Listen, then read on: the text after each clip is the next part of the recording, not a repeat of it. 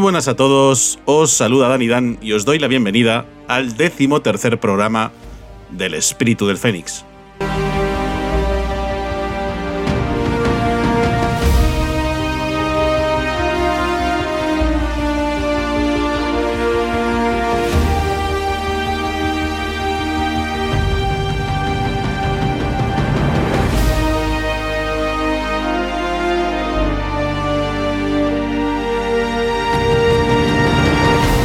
En el programa de hoy contamos con la presencia de una profesora de un equipo de investigación del CSIC cuyo proyecto tiene como objetivo sintetizar un fármaco que consiga detener a la ELA.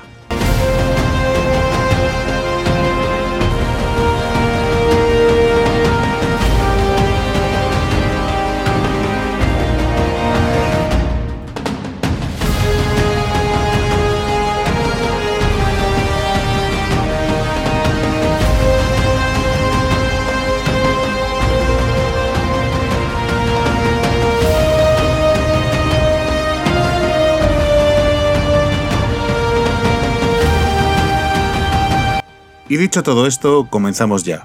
Poneos cómodos y sed bienvenidos a este nuevo programa del Espíritu del Fénix.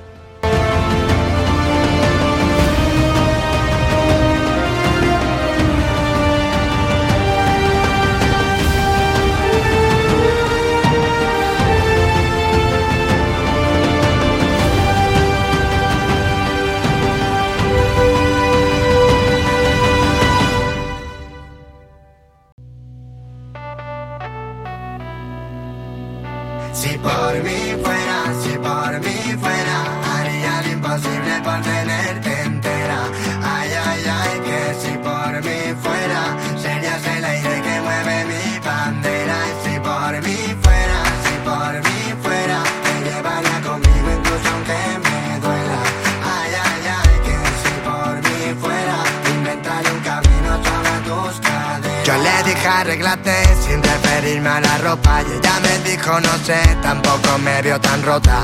Yo era tan poco y como ella había tan pocas, lo más normal que tenías que parecía tan loca. Yo era el cantante y ella daba la nota, me contaba mil historias, pero yo nunca era el prota. Llamaba la lluvia y yo me iba a cuenta gotas, y ya cambio por otro y yo no la cambio por otra. Si por mí fuera, si por mí fuera, imposible por tenerte entera. Ay, ay, ay, que si por mí fuera, serías el aire que mueve mi bandera. Si por mí fuera, si por mí fuera, te llevaría conmigo incluso aunque me duela. Ay, ay, ay, que si por mí fuera, inventaría un camino sobre tus caderas. Nuestra única invitada al programa de hoy es una profesora, una química que lleva muchos años ligada al mundo de la investigación. Y yo la conocí gracias a un artículo que recientemente salió publicado en el diario El Mundo, en concreto el día 6 de octubre, en el cual hablaba de que ella con su grupo de investigación estaban intentando dar con un fármaco que pudiera curar, detener o al menos ralentizar los efectos de esta terrible enfermedad llamada ELA. Y yo inmediatamente le pedí su ayuda para que participara en este programa y así nos pudiera intentar explicar de una manera más sencilla qué es lo que lleva a cabo con su proyecto.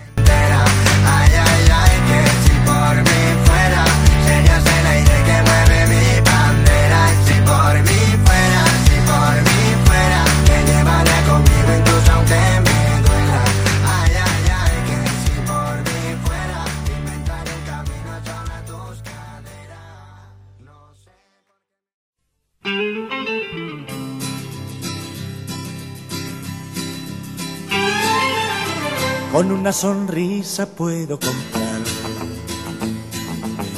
todas esas cosas que no se venden. Con una sonrisa compro la soledad del que marcha solo por el camino.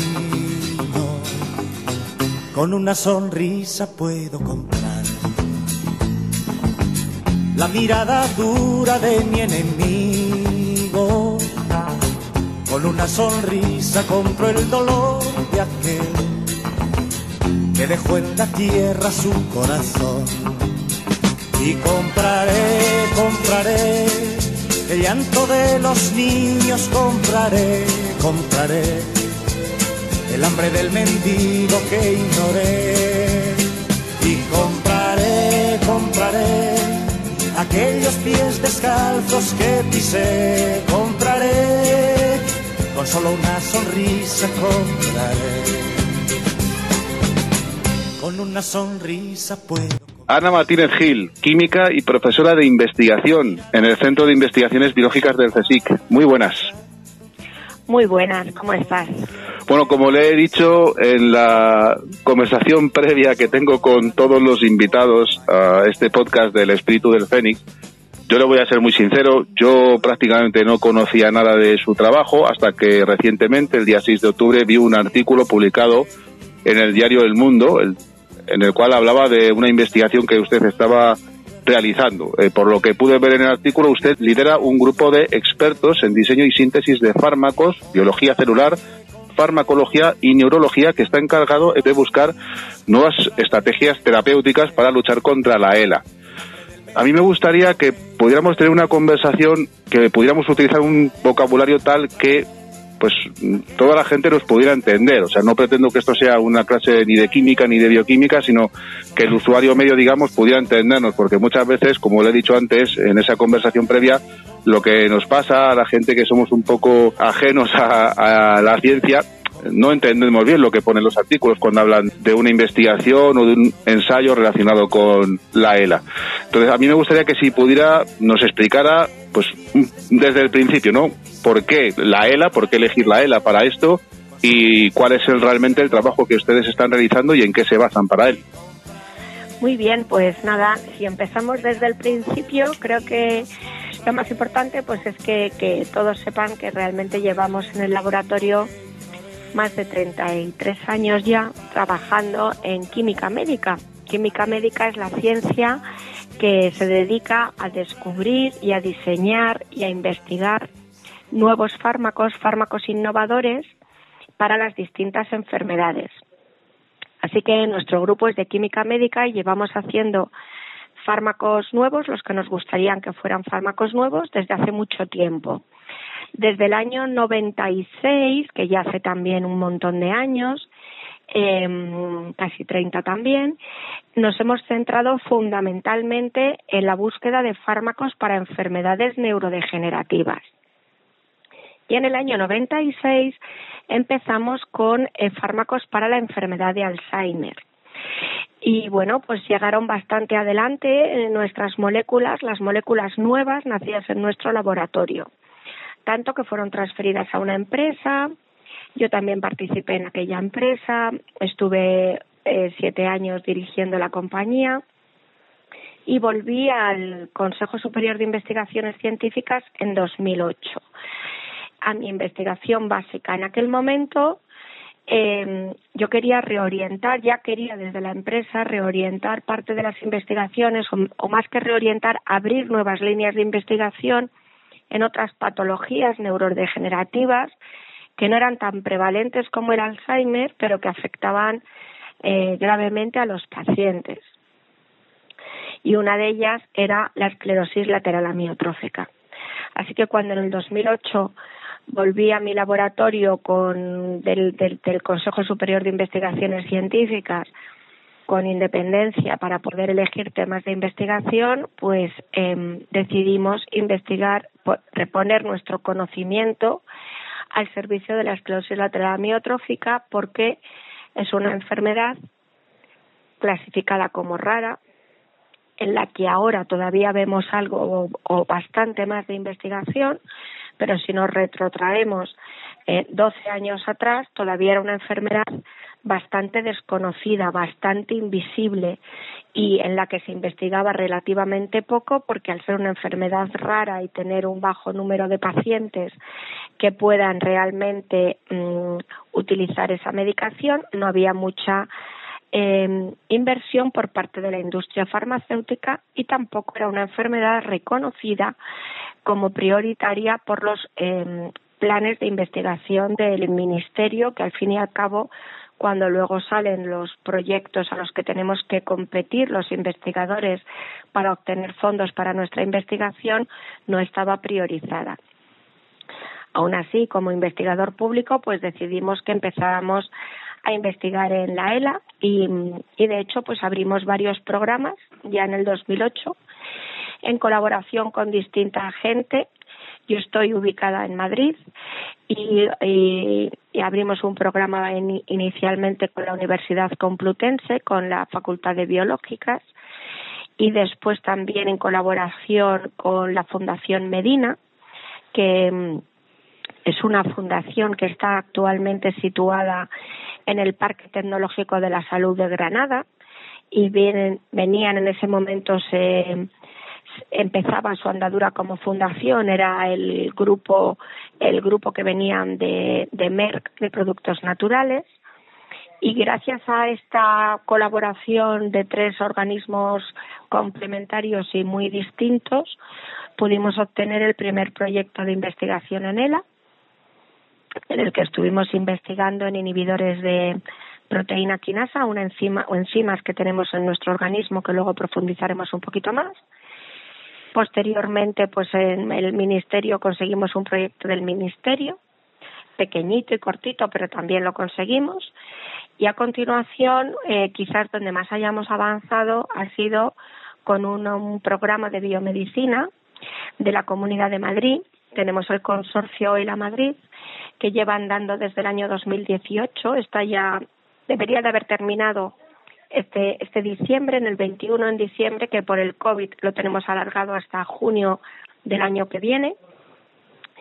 Y con este consorcio, eh, en el que hemos tenido que consorciar a siete grupos de investigación de nuestra comunidad, tanto de hospitales como de universidades como del Consejo, hemos avanzado mucho y de hecho pues eh, nos ha llevado a poder pedir un, un, CAI, un CAISA Impulse. Primero tuvimos un año de financiación con el CAISA Impulse y ahora en esta última convocatoria de proyectos de la CAISA de investigación en biomedicina o en salud hemos obtenido el proyecto de, de, financiación para los próximos tres años, también en un consorcio con un grupo portugués y los grupos españoles. Y bueno, eh, con todo esto, pues mientras que tengamos financiación, seguimos avanzando y seguimos progresando nuestros fármacos. Y a nosotros lo que nos interesa en el laboratorio no solamente es diseñar una molécula eficaz y desarrollarla, sino terminarla llevando a la clínica, porque al final cuando las moléculas son nuevas, por muy bien que nos funcionen en nuestros modelos animales y muy novedosas que sean, hasta que no demuestren su eficacia en el ser humano, pues es un canto al sol, que necesitas tenerlo para tener algo, pero realmente eh, el futuro de las moléculas y de los fármacos lo hacen los ensayos clínicos.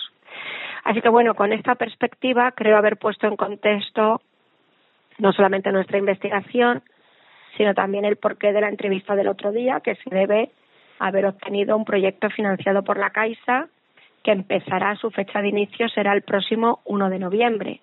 Así que todavía eso es el futuro y seguiremos avanzando, pero tenemos muchos resultados, como me seguro que me vas a querer ir sacando y contando. Yo había leído en el artículo que el proyecto estaba cofinanciado entre la Fundación La Caixa, la Fundación Luzón y que contaban también con el apoyo de la comunidad de los pacientes de ELA, de la cual usted pues hablaba muy efusivamente y, que decía que era un, una comunidad que le había mostrado mucho apoyo y que estaba muy entusiasmada con el proyecto que ustedes tienen pensado realizar. Pues sí, tienes toda la razón. El proyecto es un proyecto eh, financiado por la convocatoria de salud de la Fundación La Caixa, pero nosotros hemos obtenido el premio siempre en esta convocatoria desde hace cuatro años eh, hay un proyecto que se financia para investigación en ELA y en este caso pues un 25% de la financiación del proyecto lo pone la Fundación Luzón. Eh, así que nosotros hemos obtenido ese proyecto. Y la Fundación Luzón pues va obteniendo sus fondos de, pues entiendo que de donde puede, de la familia Luzón y de otras aportaciones Y en concreto para este proyecto, la plataforma de afectados por el ELA, mm, dirigida o coordinada por Pepe Tarriza, eh, don Pepe Tarriza, pues también va a aportar un, algo de financiación para, eh, para este proyecto. Por eso hablaba también. Y también hablo de ellos porque a nosotros, a mí particularmente, y luego sucesivamente en los años al personal, a todos los investigadores que trabajan conmigo, nos ha ayudado mucho el estar en contacto con los pacientes. Cuando cuando eh, yo volví a mi centro académico después de haber hecho una incursión de ocho años en el mundo empresarial, pues me invitaron en muchos sitios a dar charlas y a hablar de cómo habían avanzado nuestros fármacos para, para la enfermedad de Alzheimer y qué potencial tenían. Y, y bueno, pues una de las invitaciones que yo tuve fue de una profesora de la Facultad de Biológicas, eh, la doctora María Teresa Solas, que es la secretaria de Fundela, la, la Fundación para Investigación en la ELA. Sí, Maite Solas, como la conocemos dentro de este entorno. Maite Solas, pues Maite, que es una gran amiga en estos momentos, en aquel momento no nos conocíamos, me invitó a una de las reuniones que tenía de Fundela en, la, en Biológicas en el año 2008, pues para que contara lo que podríamos hacer nosotros por la ELA. Y yo conté allí un proyecto que en aquel momento fue con el que empezamos, que era sobre una quinasa en la que nosotros habíamos trabajado mucho para Alzheimer, una quinasa que se llama GSK3 en la que yo ya había empezado a ver que, se publicaban cosas a nivel científico, sobre todo por investigadores italianos, que podía servir para la ELA. Con lo cual yo presenté allí mi proyecto y allí había pacientes y yo todavía recuerdo a algunos de esos pacientes que me miraban y me decían, por favor, no lo dejes, investiga. Lo más que podemos pedir para los que nos sigan es que investigues y para nuestros hijos es que investiguéis sí, sobre, sobre eso, si me permite, le quería preguntar, porque en el artículo yo leí que hablaban de un fármaco, voy a ver si lo vuelvo a decir bien, porque se lo he dicho antes en la conversación previa y no se lo he dicho bien del todo, voy a ver si lo digo bien. Tideglusib, que mm, por lo que yo entendía en el artículo eh, estaba destinado pues sobre todo a, al Alzheimer, pero que habían visto que podía tener algún tipo de utilidad también para los pacientes de ELA. Pero a mí no me quedó muy claro y con la gente que ha hablado antes de hacer esta entrevista, que está en este ambiente de la ELA, pues parece que tampoco. A mí me gustaría, quién mejor que usted, que nos explicara mm, qué papel juega en todo esto un fármaco como este o, o, o qué analogías o qué cosas puede tener de manera común el Alzheimer y la ELA, en este caso, más allá de que ambos sean enfermedades neurodegenerativas. Bueno, pues efectivamente ambas son enfermedades neurodegenerativas y por ello comparten muchos mecanismos patológicos comunes que se pueden paliar. Eh, la cuestión es que este fármaco, Tideglusib, que nació en nuestros laboratorios del Consejo en el año 2000 y que bueno se transfirió a, esta compañía, Noscira, y, y, llegó a fases clínicas para Alzheimer. Eh, y que posteriormente, cuando Noscira con la crisis económica del año 12 cerró, eh, fue eh, transferido a otra compañía eh, muy pequeña pero americana eh, inglesa para pues para autismo. Y posteriormente se ha visto que también funcionaba en distrofia miotónica y se ha conseguido. Actualmente está en fase 3 fase clínica 3 para distrofia miotónica en un ensayo que bueno ha tenido sus retrasos por el tema COVID, pero que ya se espera que este año el año que viene en verano se termine, con lo cual el año que viene en verano sabremos si Tideglusib funciona para la distrofia miotónica. Y está en un fase 3 después de haber llevado un fase 2 muy bueno dirigido por la FDA como Orphan Drug y, y habiendo pactado el fase 3 pues eh, nosotros habíamos visto que se podía reposicionar para la esclerosis lateral amiotrófica. Cuando hablo de reposicionar, quizás a alguno de los oyentes le suene más este término porque ahora con el COVID se ha visto el reposicionamiento de fármacos para tratar el COVID, enfermedad nueva, fármacos que ya estaban en uso. ¿Por qué digo reposicionar? Porque para la ELA, como para cualquier enfermedad, hay dos maneras de encontrar fármacos nuevos. Una más larga y tediosa, eh, puede ser a lo mejor más innovadora o no, depende, que es diseñar un fármaco a medida.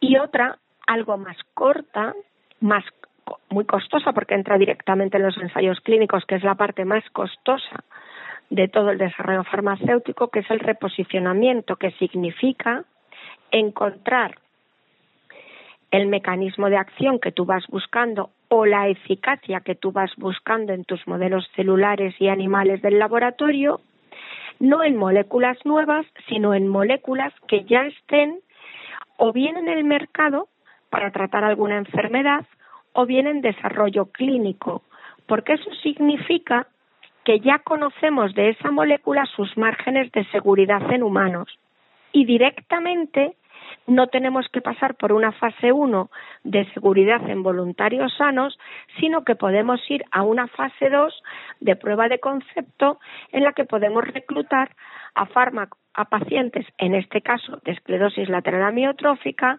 para empezar a estudiar biomarcadores y signos de eficacia. Y a continuación dar el soporte para un eh, estudio en fase clínica 3 más grande que permitiera, si hay esa eficacia, la aprobación en el mercado. Este es el caso de Tideglusib. Cuando nosotros en el 2018 empezamos nuestro proyecto de cuatro años con la Comunidad de Madrid, uno de nuestros objetivos de ese proyecto no solamente era continuar el desarrollo de nuestras moléculas novedosas, sino reposicionar este inhibidor de GSK3, que es otra quinasa, otra proteína quinasa, que luego vemos si queréis lo que hace, que estaba en fases clínicas. Lo hemos conseguido, ya se ha publicado, lo hemos presentado los resultados en congresos internacionales precisamente en el ENCALS, que es el Congreso Internacional de Esclerosis Lateral Amiotrófica, y allí, en el año 19, antes justo de la pandemia, pues lo vieron varios neurólogos internacionales y uno de ellos, la doctora Anne-Marie Hubers, que en ese momento estaba en Ulm, en la clínica de Ulm en, en Alemania y que se movía a Ginebra, al Hospital Universitario de Ginebra, nos dijo que quería poner a punto ese ensayo clínico. Así que hemos estado trabajando con ella, hemos podido solicitar una, un grant, una, una ayuda al, al gobierno suizo, una ayuda que, bueno, pues que se ha retrasado más de lo que esperábamos por el tema COVID, porque todo se frenó, pero que ya ha sido aprobada, gracias a Dios. Tenemos la, la, la ayuda de bastantes eh, bastante dinero del gobierno suizo para llevar a cabo este ensayo que se va a llevar allí en Suiza y se va a iniciar el reclutamiento en enero, el próximo mes de enero. Así que Tideglusib va a ser un fármaco que va a iniciar sus ensayos clínicos en pacientes de ELA en el mes de enero en Suiza. Y si todo va bien, pues esperemos, yo confío tengo mucha esperanza en que si los resultados iniciales son buenos, y así esperamos, pues haya también más interés y, y podamos ser capaces de captar más fondos para poder traer los ensayos de fase 2B eh, o de fase 3 también a España para que se puedan ver involucrados pues pacientes de nuestro país, ¿no?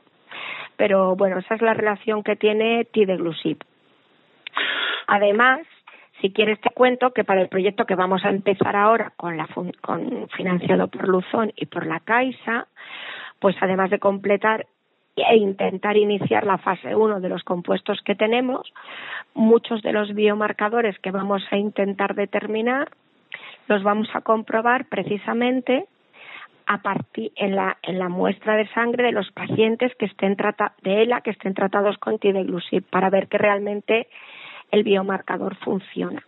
Y poder tener ahí una plataforma grande para poder em, estar seguros de lo que queremos medir y de lo que queremos evaluar y cuantificar en el resto de los ensayos clínicos que pudiéramos hacer en un futuro.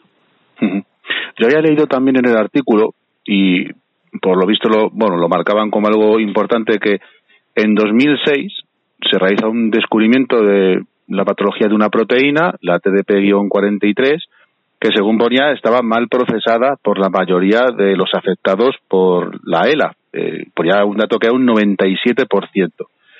Y que eso les habría un futuro bastante prometedor para poder, como nos decía antes, trasladar esto a nivel clínico. Yo por lo que entendí en el artículo, la intención o el objetivo que tienen con todo esto es ser capaces de sintetizar ya sea uno o varios medicamentos, varios fármacos, que pudieran conseguir o bien prevenir o frenar o, o al menos ralentizar la enfermedad. Pero Exactamente.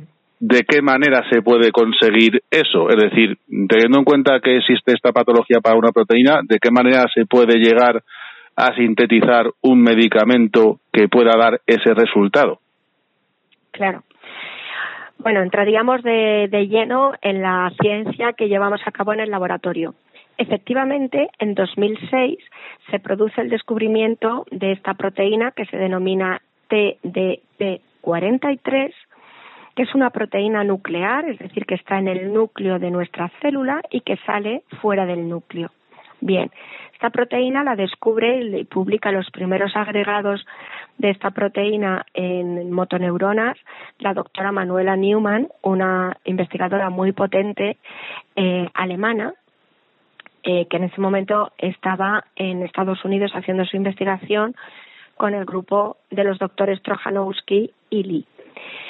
Y ellos son los autores eh, de este descubrimiento que creo que es muy importante.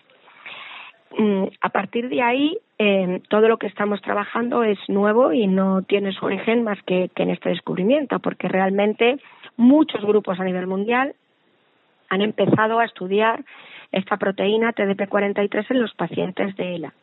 Inicialmente se vio que había en algunas eh, familias eh, eh, de componente hereditario, fam familias que, tienen la ELA mm, a nivel familiar, que había un par de mutaciones en el gen que codifica esta proteína que realmente podían producir el ELA, igual que hasta entonces lo único que se sabía es que eh, en el año 93 se descubrió la mutación en eh, la superóxido dismutasa 1, en SOT1. Y eso llevó al inicio de la investigación de ELA, porque se pudo hacer un animal transgénico. Hoy en día sabemos que los pacientes que tienen mutación en superóxido dismutasa 1 son un 10% de los familiares, que a su vez es un 10% del total de ELA, que mayoritariamente es esporádico. Bueno, pues a partir del 2006 también se estudió que podía haber una mutación en el gen que codifica TDP43 y que podía ser hereditario. Y lo más relevante, y lo más relevante desde mi punto de vista, es que se ha visto que estos agregados no solamente están cuando hay mutación en la proteína, sino también en proteína nativa, es decir, que se ha visto que está presente en el 97% de los pacientes, lo que quiere decir que es en los esporádicos y en gran parte de los familiares o hereditarios también. Por lo tanto, nosotros pensamos, eh, esta es una hipótesis que mantenemos porque todavía no está trasladada a la clínica, como nosotros hay algunos grupos más también a nivel mundial, que modular y recuperar la funcionalidad de esta proteína va a ser importante para recobrar la función eh, biológica en los pacientes. ¿Qué podremos hacer si esto lo conseguimos? Seguro que lo que podemos hacer, como mínimo, es ralentizar el proceso. A lo mejor conseguimos pararlo. Recuperarlo no tenemos noticias todavía de que podamos hacerlo, por lo tanto siempre nos gustará estar en el si esto se consiguiera, el mejor de los casos sería un diagnóstico muy temprano y un inicio del tratamiento para que el deterioro no sea muy grande. Sí, pero siendo una enfermedad como es la ELA, que hemos hablado en muchas ocasiones en este podcast para la gente que sea ajena a este entorno, porque la gente de este ámbito lo conoce perfectamente, como es obvio, pero siendo una enfermedad, como digo, como la ELA, que a día de hoy es incurable, degenerativa, mortal, sin tratamiento, eh, que lo que está diciendo es algo muy importante. Si hay, in, cuando hemos dicho al menos pudiera frenarla, el, ese al menos ya supondría mucho porque se podría cronificar la enfermedad, pero eh, se podría llegar a, a, conseguir que no fuera mortal. Entonces ya eso estaríamos hablando de que sería un hito totalmente. Pues efectivamente, por eso tenemos tanta ilusión y por eso nos estamos dejando nuestra vida y nuestros esfuerzos y nuestro saber y nuestro trabajo diario. Todos los equipos de investigación que estamos trabajando en investigación terapéutica para ELA, en ello, porque realmente creemos y lo que estamos viendo, tanto en nuestros modelos celulares como en nuestros modelos animales, es esto, es que mejoramos muchísimo el comportamiento, el fenotipo, los síntomas clínicos de los, de los animales y que protegemos la motoneurona. Esto es lo que queremos trasladar a la clínica, pero para ello tenemos que ser capaces de poder convencer a compañías farmacéuticas, convencer al mundo científico para poder iniciar los ensayos clínicos, porque los ensayos clínicos cuestan muchísimo dinero y no es nada fácil poderlos abrir. Por eso nosotros pues somos muy perseverantes con nuestra investigación, la acercamos mucho al mundo industrial para intentar estar cerca y que realmente poder tener esa oportunidad, ¿no? de llegar al mundo clínico. Por eso estamos tan ilusionados con este ensayo que va a empezar en Suiza y estamos tan ilusionados con este proyecto porque vemos que nuestros modelos animales funcionan muy bien y que lo que nos hace falta nos piden los neurólogos, bueno, queremos biomarcadores. ¿Qué, ¿Qué es un biomarcador? Algo que puedas medir y cuantificar en un fluido biológico. Entonces, bueno, pues eso es lo que estamos intentando buscar. para que la gente los entienda, es que, por ejemplo, a través de una analítica de sangre, por poner, por poner un ejemplo, a través de una analítica de sangre, igual que se puede detectar una patología porque hay los biomarcadores, es lo que nos aparece en los análisis pues eh, los índices que puede ser a nivel de pues transaminasas o triglicéridos, etcétera, etcétera, etcétera, para que no se entiendan, pues sería uno de esos datos que indicará esto es lo que nos da la, la información suficiente para saber de qué manera o, o, puede detectar una enfermedad o incluso puede también decirnos qué impacto ha tenido un fármaco para un tratamiento en una patología determinada. Exacto exactamente no lo has podido definir mejor. Cuando nos hacen un análisis de sangre, cuando nos sacan sangre, nos analizan unas cuantas cosas que hay en la sangre, pero quedan muchísimas por analizar. Porque a veces no se conocen, porque a veces están en una cantidad tan pequeña que los métodos de medida resultan insuficientes porque no lo pueden cuantificar y ahí tenemos que desarrollar también nuevas metodologías qué es lo que queremos hacer. Nuevas metodologías para encontrar el biomarcador adecuado que tenemos que medir y poderlo medir en la sangre del paciente. Vamos a utilizar, pues, eh, con otro grupo que está actualmente empezando en el INDEA Nanociencias de Madrid, pues la, vamos a utilizar eh, tecnología de Quantum Dots para poder cuantificar eh, niveles muy bajos de proteína TDP43 en la sangre de los pacientes en la sangre del ser humano. Y también pues para eh, cuantificar eh, otras eh, oligonucleótidos pequeñitos, es decir, otras sustancias que tiene la sangre y que esta proteína TDP43 los eh, desregula y entonces, bueno, pues en función de que esté haciendo su función normal o su función patológica, podemos tener niveles más o menos altos. Y esto nos parece tremendamente interesante e importante, porque, claro, si nosotros damos un fármaco a un paciente de ELA, podemos cuantificar en su sangre, ver si está modulando ese mecanismo molecular y luego relacionar, relacionarlo con su sintomatología clínica, porque realmente el paciente que entre en el ensayo también va a tener su evaluación con sus test habituales de función motora, etcétera, que le realizan los neurólogos, ¿no? Pero vamos a poder relacionar lo que vemos a nivel celular con lo que vemos a nivel clínico. Y eso, pues, eh, es muy importante y muy relevante y es lo que se necesita hacer para poder luego convencer y presentar todos esos datos a las agencias reguladoras del medicamento y conseguir la aprobación o no del mismo. Hablando de las agencias reguladoras del medicamento, y creo que este es un tema que nos interesa mucho a todos, porque además es algo que pues muchos no llegamos a entender mm, y, y en algunos momentos pues nos llega a pesadumbrar, ¿no? La lentitud que hay con todos esos procesos a la hora de regular, de hacer una aprobación de un medicamento, para que lo podamos entender mejor, una persona como usted, que es una científica y que está más ligada a este ámbito, me gustaría que nos pudiera contar cómo ve usted la situación en cuanto a lo que estamos hablando de la aprobación y regulación de medicamentos y si cree o que es posible, considera que es posible que hubiera alguna manera de, de que esos trámites no sean tan farragosos y tan complicados como lo son actualmente, por lo menos lo que entendemos la gente que somos profanos en todo este entorno. Bueno, son totalmente farragosos y complicados. Yo también los definiría así y estoy más o menos en este mundo.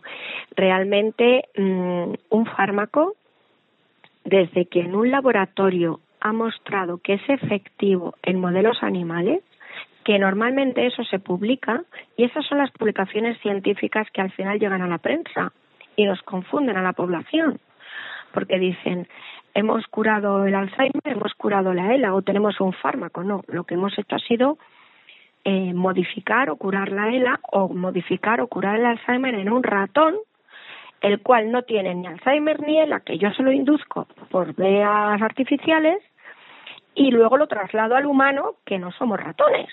Entonces, el camino que hay entre un resultado positivo en un modelo animal y que el fármaco esté en el mercado, en el mejor de los casos estamos hablando de un proceso de casi 15 años de trabajo, con una inversión acumulada de más de 1.500 millones de euros. Y eso se conoce poco. Por eso es tan importante la implicación de la empresa farmacéutica y de grandes consorcios, porque además es una empresa muy, muy arriesgada, porque Mm, pueden surgir muchísimas etapas intermedias en las que el fármaco eh, desaparezca del desarrollo porque hemos encontrado una barrera de toxicidad. Entonces, tenemos dos puntos donde las agencias nos controlan y hacen bien de controlar porque las agencias tienen la obligación de velar por la seguridad del ser humano. Uno es en el primer paso a fase 1, entrada en clínica, que es desde que el compuesto son todas las tareas que pide la agencia regulatoria para poder probar un fármaco que yo he puesto en un modelo animal, en un ratón, o en otro modelo animal, en un mono o en el que corresponda, al ser humano. Esa etapa eh, ya cuesta menos tiempo, podemos estar, los trabajos necesarios están alrededor de los dos años, la inversión acumulada también es menor, podemos estar hablando de dos millones y medio, tres millones de euros por cada molécula, pero ese dinero también cuesta mucho mm, mm, y ese tiempo cuesta mucho hacerlo. ¿Y qué hay que hacer ahí? Pues la agencia regulatoria, para aprobarte un fase 1, que significa estudiar la seguridad de tu fármaco en sujetos sanos, porque primero se va al sujeto sano para saber si tu fármaco no va a hacer daño, estamos hablando de un desarrollo de ILAVAL, no va a hacer daño, es lo primero. Lógicamente, la agencia reguladora pide una calidad excelente de la materia prima, que no tenga ningún tipo de impureza, que estudiar su estabilidad, también una forma farmacéutica adecuada para dársela al ser humano, que sea siempre la misma, que no haya variabilidad en ella, que sea estable, que además se haya mm, probado que es seguro o que se haya determinado el nivel donde mm, eh, en, modelos animales, en dos modelos animales, uno es roedor, ratón, ratón y el otro no es roedor, puede ser perro, mono, etcétera.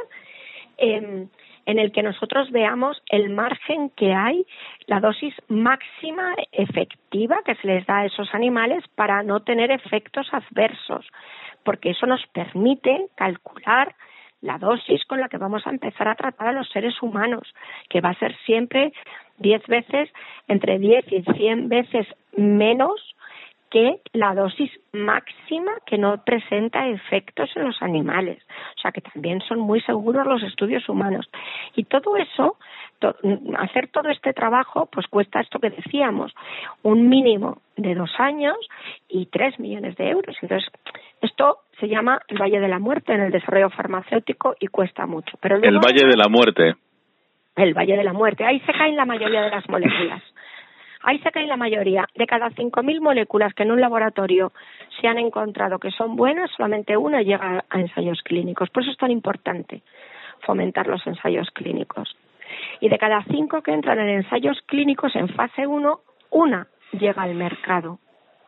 Entonces, bueno, este es el Valle de la Muerte porque es donde más se caen. Claro. Pero si asumimos que hemos pasado a fase 1, cuando veamos que sea seguro, tenemos que hacer una fase 2, que es demostrar esa seguridad en pacientes. Y cuando demostremos la seguridad en pacientes, hay que pasar a la fase 3, que es un estudio más grande, multicéntrico, con más número de pacientes, donde vamos a mostrar la eficacia. Y además, vamos a tener que demostrar la eficacia y si hay algo aprobado, vamos a tener que demostrar que es mejor que lo aprobado. Luego también tenemos que hacer un comparativo con lo que hay. Actualmente para la ELA ya sabemos que nada más está el riluzol, eh, que aumenta bueno, pues eh, en principio la esperanza de vida de los pacientes entre tres y seis meses y la darabona, que en Europa todavía no se ha aprobado, solamente se ha aprobado en Japón y en, y en la FDA, en Estados Unidos, pero en Europa no se ha aprobado, la han estudiado, han presentado su dossier, porque ha decidido el Comité Europeo que no hay un margen de beneficio para los pacientes comparado con lo que cuesta para los sistemas de salud porque además todavía nada más se da por vía intravenosa, eh, por infusión en administración hospitalaria. Entonces, la EMA ha pedido que se haga una formulación oral de darabona que se pruebe en clínica y que si demuestra que la formulación oral tiene efectos en clínica en los pacientes, la aprobará. Y esos ensayos eh, de darabona en forma oral se empezarán en Europa, en concreto en España también, en breve.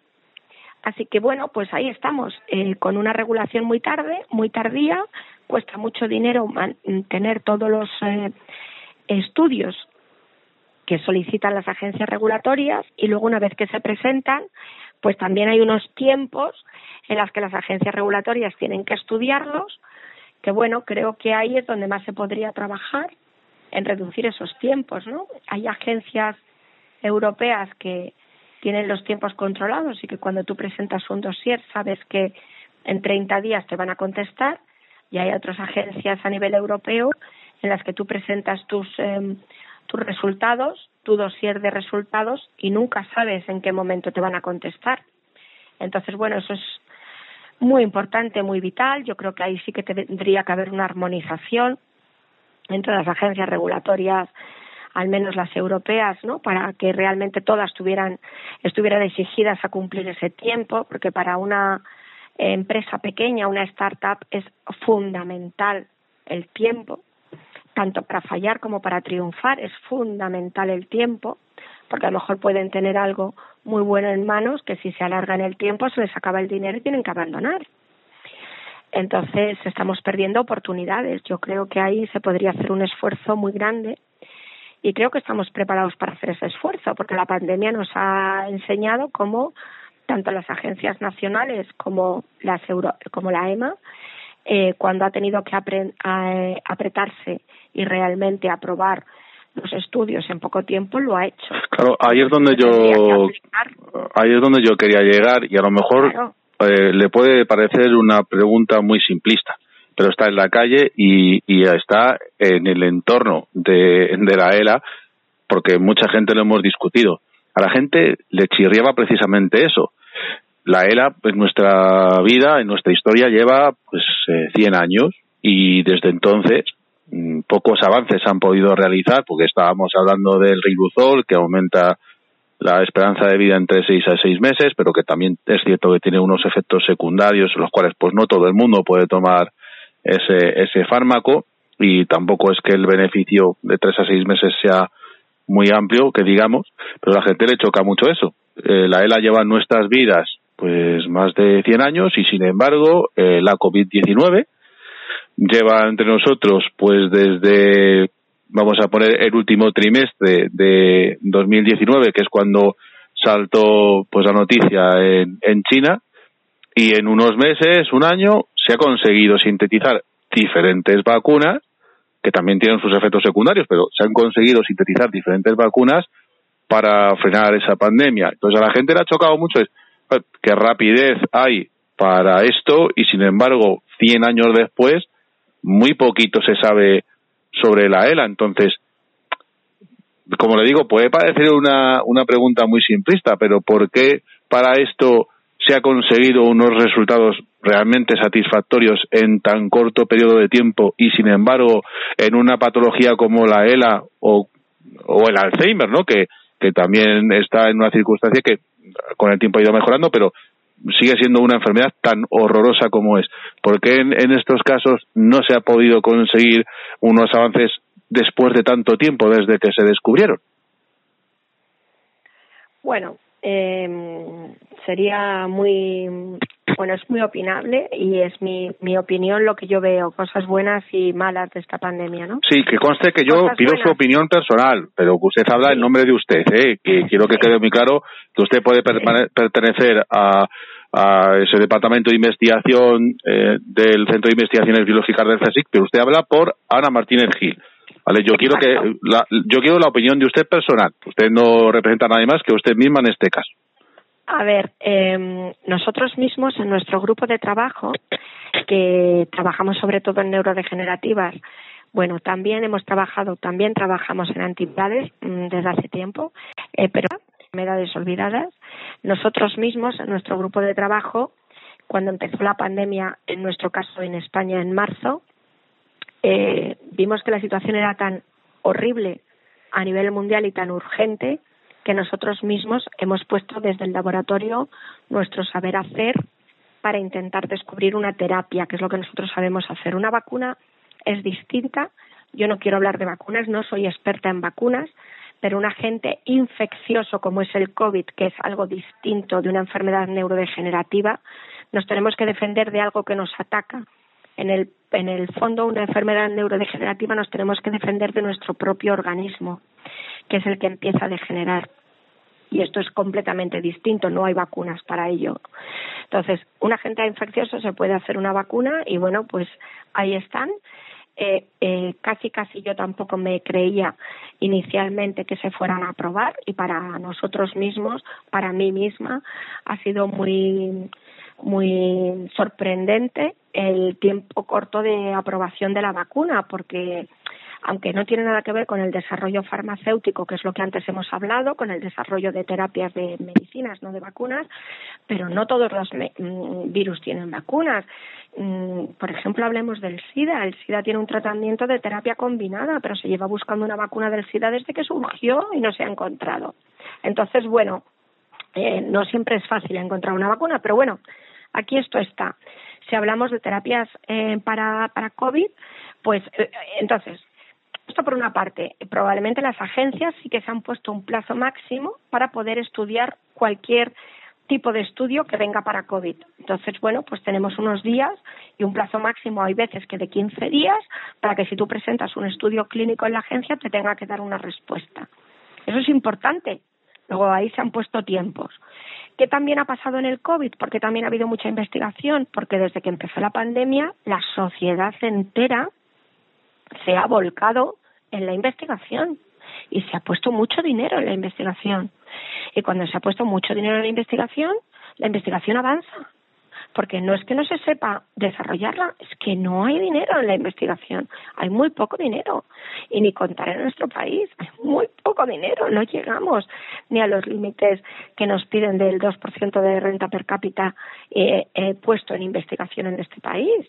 Entonces, eh, en concreto, por ejemplo, el Consejo pues ha tenido, el Consejo Superior de Investigaciones Científicas, donaciones muy altas de dinero puesto a investigar y nos hemos puesto todo lo que sabíamos de nuestro saber y- nos hemos puesto a trabajar de manera coordinada como en algunos otros momentos hemos estado trabajando, lo que yo le decía antes, lo que te decía antes de la red de la Comunidad de Madrid, que nos ha ayudado a coordinarnos siete grupos muy distintos, con un poquito de dinero. Ahora nos han puesto mucho dinero en la mesa y hemos trabajado todos coordinados muy rápidamente. A mí misma, cuando cerraron mi centro, nosotros éramos, cuando se cerró en el lockdown, nosotras hemos venido a trabajar porque hacíamos investigación de COVID, que era esencial, pero tuvimos que pagar, parar otros proyectos, como el de ELA. Lo hemos tenido bastante al ralentí, porque para eso no podíamos venir a trabajar. Entonces, mm, ¿entiendes? Ha sido todo un concierto. Y la ELA era una, una enfermedad invisible. Es verdad que ahora es más visible. Y yo ahí eh, por lo menos lo que yo he visto, yo en mi modesta opinión, aunque yo siempre ya te he comentado que para mí fue Fundela la primera que me dio visibilidad de la enfermedad, pero lo siguiente que ha dado visibilidad a la enfermedad ha sido la Fundación Luzón, porque desde que Paco Luzón fue diagnosticado de la enfermedad, él ha utilizado todos sus contactos y toda su influencia y todo su saber hacer, mientras que ha podido para que la ELA sea visible y lo ha hecho a nivel político y de infraestructuras, hablando con el Ministerio, hablando con las distintas comunidades autónomas, generando una infraestructura pues que ha hecho que sea visible y que por ejemplo pues la comunidad de Madrid pues también esté sensible a la ELA que en otras muchas comunidades estén sensibles a la ELA que se ponga dinero eh, asociándose con la Caixa poniendo un poco de dinero para que la Caixa financie siempre un proyecto de ELA o sea yo creo mm, y lo que yo soy testigo es que realmente la Fundación Luzón ha dado mucha visibilidad social. Sí, yo no le niego ningún mérito a la Fundación Luzón y de hecho, pues yo eh, llevo en contacto con ellos varios meses para intentar que un día estén también en este podcast y, y puedan responder a varias preguntas, pero más que nada porque mm, hay gente que todavía dentro de este entorno de la era no sabe realmente ni qué es ni cuál es el fin que tiene la Fundación Luzón. Hay gente, aunque parezca mentira, hay mucha gente que realmente desconoce cuáles son los objetivos y, y muchas cosas sobre la fundación. Y, y, de verdad no le quito ningún mérito y creo que es cierto que ha conseguido eh, muchas cosas, pero yo creo que esa sensibilidad mm, no ha llegado del todo a las entidades tanto a, a nivel de administración pública regional como a nivel de administración pública general del gobierno del gobierno central porque bueno había todavía muchas cosas por hacer. Y en cuanto al tema de la investigación pues creo que todavía mm, tiene mucho en su debe para hacer con respecto ya no solo a los afectados por la ERA, sino a otras enfermedades de tipo neurodegenerativo o enfermedades catalogadas como raras. Sí que es cierto que Luzón, de verdad, no le quito ningún mérito, ha hecho mucho, pero creo que todavía el gobierno mm, tiene un largo camino que recorrer y había llegado a cientos compromisos que todavía no ha cumplido y sé que ha habido una pandemia de, de acuerdo. Claro, claro, que ha habido una pandemia de por medio y es entendible pero una vez que ya parece que es la pandemia se está controlando igual que se han tomado medidas para otras cosas creo que los afectados por la ERA u otras patologías como digo catalogadas raras que son ciudadanos como otro cualquiera, no son ciudadanos de segunda y que según la Constitución todos debemos ser tratados iguales y son gente que paga sus impuestos como cualquier otra persona, también tienen derecho a ser escuchados y también tienen derecho a ser atendidos. Hay, hay todavía cosas que por las cuales tienen que pasar los afectados que en el siglo XXI realmente parece una broma macabra. Pero bueno. Eh, eh, Totalmente eh, de acuerdo. Pues, Ana, ha sido un placer hablar con usted. Para mí ha sido un lujo contar con su presencia en, en Espíritu de Félix, porque como le he dicho antes, esta es una ventanita muy humilde que lo que pretende es dar visibilidad a los afectados y concienciar a gente que no tenga idea de lo que es esta realidad. Yo creo que hemos conseguido nuestro objetivo, que es entender mejor la información que sale de los medios, que muchas veces pues es algo críptica para las, que, las personas que somos ajenas a la ciencia, como le decía antes, y usted lo ha explicado con un vocabulario muy, mucho más accesible y yo creo que nuestros oyentes han podido entender mucho mejor para qué está usted trabajando y le agradecemos que trabaje para ello porque está trabajando para algo que es la solución a los afectados, es decir, la, como nos hemos, no nos vamos a cansar de repetir, la única solución que tienen los afectados por la ELA es la investigación. Es la única solución que hay. Entonces, que haya gente como usted que dedica su vida a esto, pues es totalmente impagable y ojalá estuvieran mejor considerados también y no se produjera muchas veces la fuga de cerebros que se produce con gente muy válida en nuestro país y que eh, quiere dedicarse a la investigación y aquí no tiene oportunidad para hacerlo. Entonces yo desde aquí me gustaría romper una lanza por los investigadores que hay gente que no se puede jubilar en edad de, de estarlo porque entonces su investigación tendría que empezar desde cero.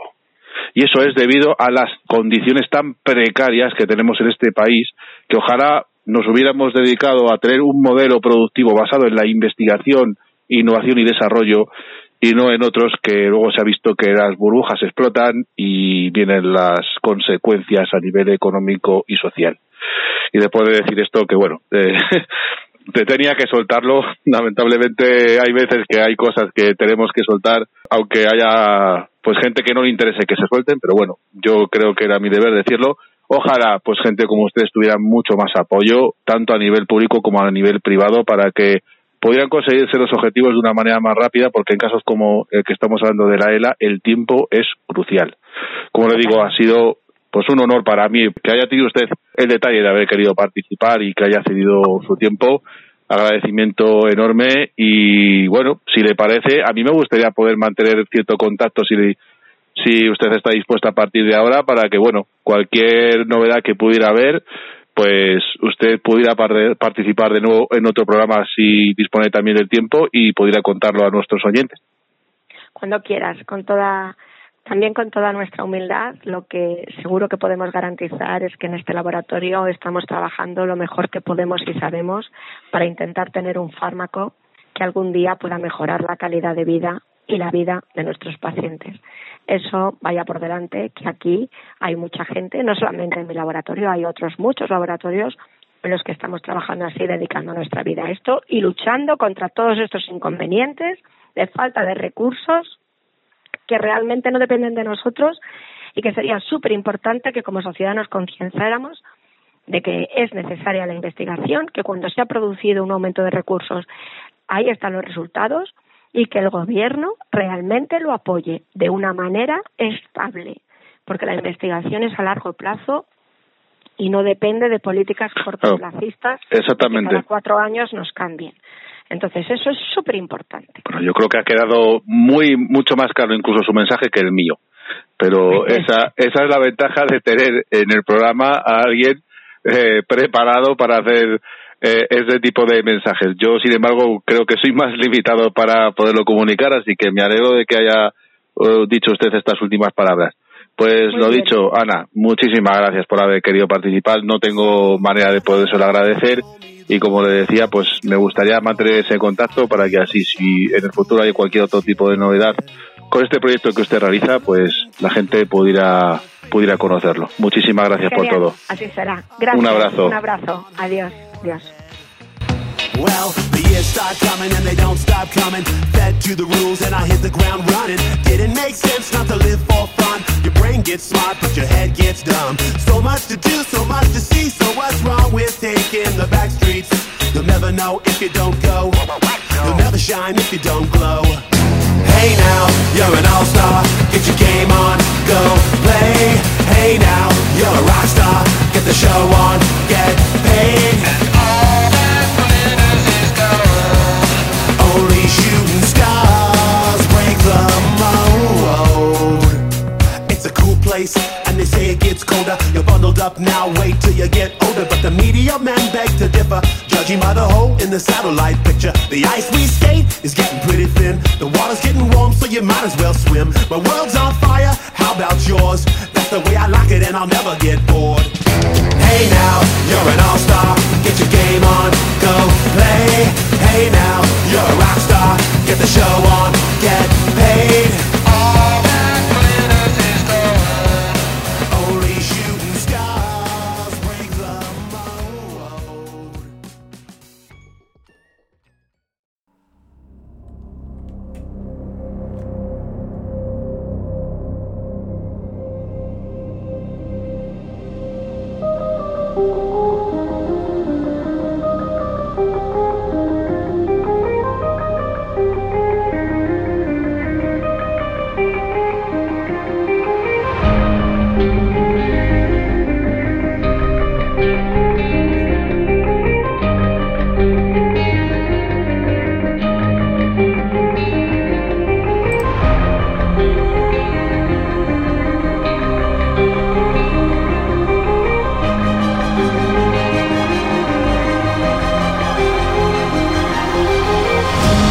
así finaliza este nuevo programa del Espíritu del Fénix. Recordando, como siempre, la importancia que tiene la ciencia y la investigación, porque salvan vidas, y hemos tenido un ejemplo reciente con la pandemia de la COVID-19. Por eso es importante que siempre intentemos dar apoyo a los investigadores para facilitarles su trabajo. Porque hacemos lo que hacemos por los de ayer, por los de hoy, pero también por los de mañana. Y en esto tenemos que tener siempre claro que estamos todos juntos.